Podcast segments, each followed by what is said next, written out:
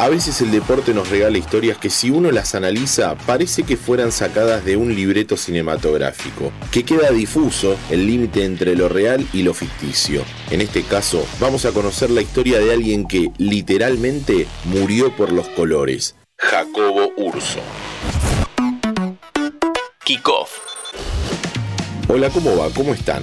Les doy la bienvenida a un nuevo podcast de interés general en donde en solo 5 minutos contaremos qué fue lo que sucedió aquel fatídico 30 de julio de 1922. Armando una línea de tiempo o siguiendo cronológicamente la vida de Urso, hay que decir que nació en Dolores el 17 de abril de 1899. Con su familia se trasladó de niño al barrio de Caballito y en 1912 empezó a jugar en Alba hasta que en 1915 pasó a San Lorenzo.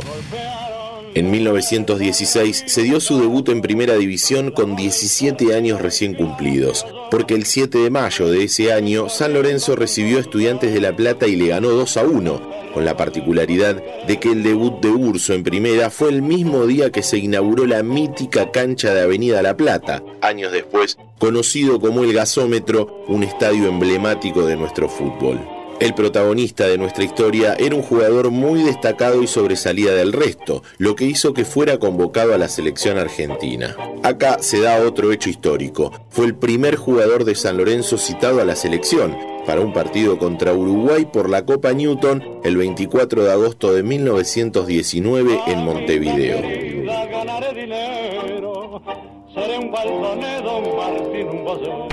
El recorrido por la primera de la Azulgrana no se detenía hasta que llegó aquel frío 30 de julio de 1922. Se jugaba la decimoséptima fecha del torneo de la Asociación Amateurs y San Lorenzo tenía que visitar a estudiantes de Buenos Aires en su cancha del barrio de Palermo. El partido transcurría con cierta bravura, como lo definió el diario El Telégrafo, hasta que en una jugada Urso salta a cabecear contra dos rivales y ahí recibe un golpe que le fractura dos costillas. El dolor que sentía era impresionante, le costaba mucho respirar y cuando se pudo incorporar llegó la primera alarma. Escupía con sangre.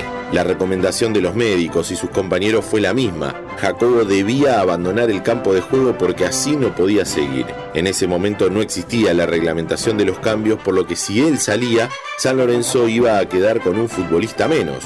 Urso no quiso que eso suceda, pidió un pañuelo para ponerse en la boca y frenar la hemorragia y siguió jugando. Los de Boedo ganaron 1 a 0 y una vez finalizado el partido, el nacido en Dolores quedó tendido en el piso. No podía moverse por motus propio y de inmediato fue trasladado al Hospital Ramos Mejía, donde el diagnóstico fue lapidario. Le habían fracturado dos costillas y eso hizo que una le perfore el riñón derecho. Y antes de conocer cómo continuó la historia, te recuerdo que si te gustan nuestros podcasts, puedes seguir el canal de Interés General para tenernos todos los días en tu Spotify. Búscanos como Interés General Podcast, apretás la campanita y listo. Jacobo Urso quedó internado y fue operado dos veces. A lo largo de una semana hubo momentos en donde parecía que su salud se restablecía y mostraba una mejoría, pero luego volvía a empeorar. Tenía 23 años cuando, siendo las 18 horas y 5 minutos, falleció en la sala 4 del Ramos Mejía el domingo 6 de agosto de 1922. Fue velado en su casa de Beauchef 811 en el barrio de Caballito. Las crónicas de la época hablan de que el cortejo fúnebre que acompañó su féretro fue de 7.000 personas.